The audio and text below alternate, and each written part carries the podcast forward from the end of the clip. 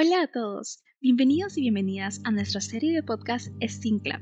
Mi nombre es Fiorella y en este episodio, acompañada de Alessandra, trataremos acerca de los mitos sobre los dinosaurios.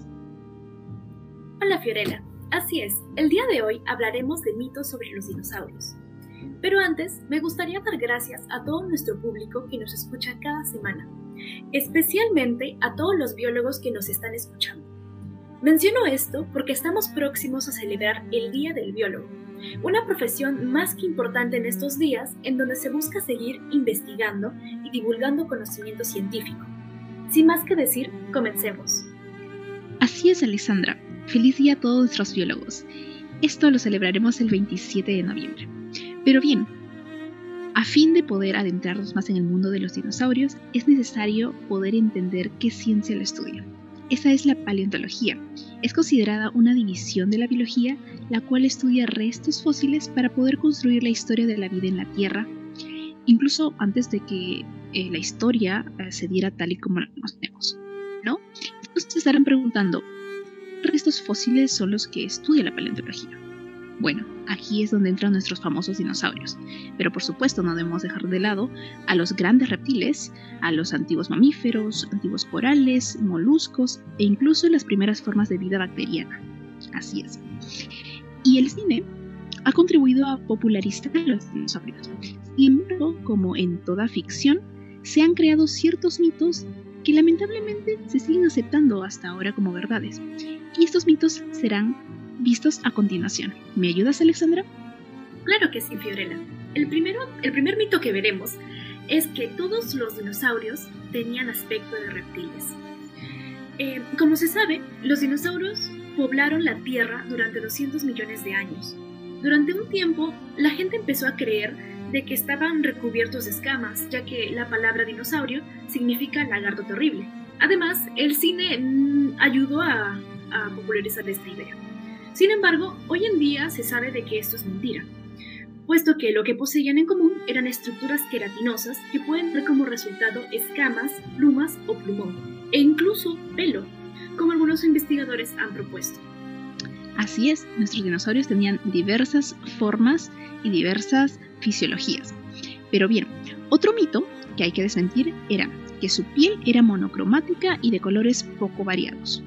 Los dinosaurios que vemos en la pantalla a menudo tienen un solo color o máximo dos, que varían entre tonos marrones, verdes o negruzcos. Si vemos a los reptiles de hoy en día, nos damos cuenta cuán falso es esto. Los camaleones o las serpientes, por ejemplo, son grupos de animales que tienen muchos colores. En algunos fósiles incluso se ha podido encontrar trazas de melanina que delatan que no solo lucían colores variados, sino que estos formaban ciertos patrones como rayas y manchas. Y estas tenían propósitos variados también, como por ejemplo camuflarse en su entorno o atraer a potenciales parejas. ¿No te parece esto interesante? Demasiado interesante, Fiorella. Otro mito que se solía decir de los dinosaurios es que las especies no vivían juntas.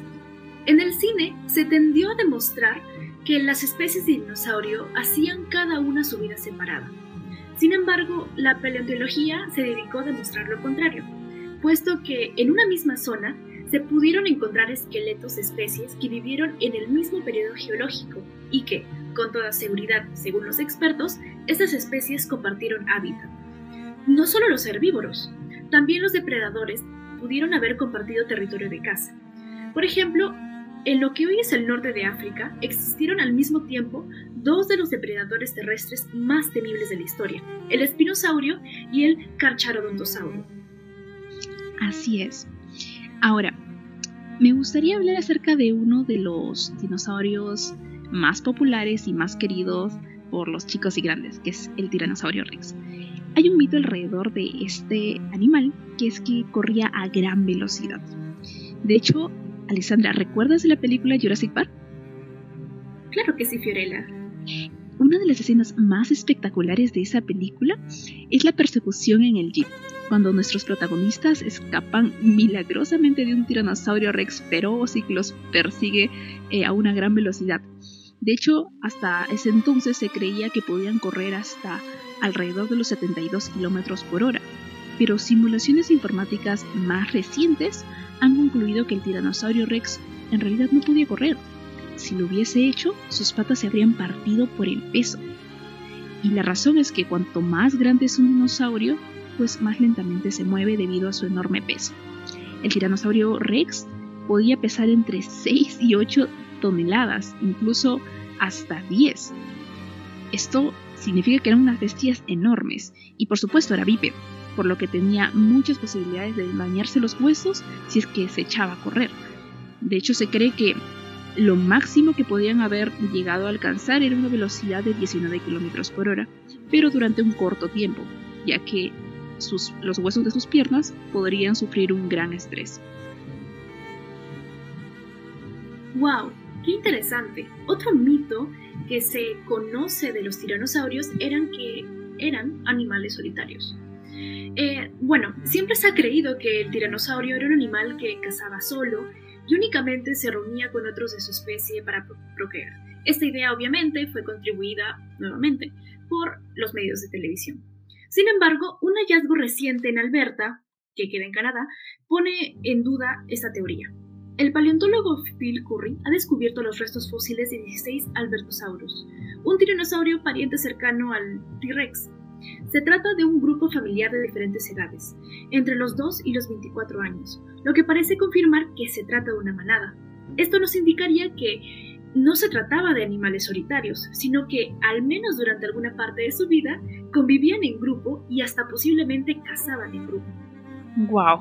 Hoy hemos aprendido mucho. Gracias Alessandra por ayudarme a compartir todos estos mitos y a desmentirlos. Como se habrán dado cuenta, queridos oyentes, la paleontología es una gran herramienta que nos ha permitido entender la biodiversidad, no solo actual, sino la del pasado, y también la distribución de los seres vivos en la Tierra, ya que comprendiendo lo que ocurrió en el pasado, podemos entender mejor el presente e incluso predecir lo que podría pasar en el futuro, ya que se nos muestra cómo es que cambios climáticos que afectaron a los dinosaurios, por ejemplo, en su época, o el cambio climático que estamos viviendo ahora, puede afectar a la biosfera en conjunto. Gracias a nuestros biólogos, ya que con ellos nos hemos dado cuenta que es bonito y satisfactorio poder entender aquello que queremos proteger. Muy bien dicho, Fiorella. Y con esto hemos llegado a la parte final del episodio. Fiorella y Alessandra se despiden hasta otra oportunidad. Recuerden estar al tanto de nuestras actualizaciones en todas nuestras redes sociales como Instagram, Facebook, TikTok, YouTube y Spotify como Steam Club UPCH. Hasta la próxima. Adiós.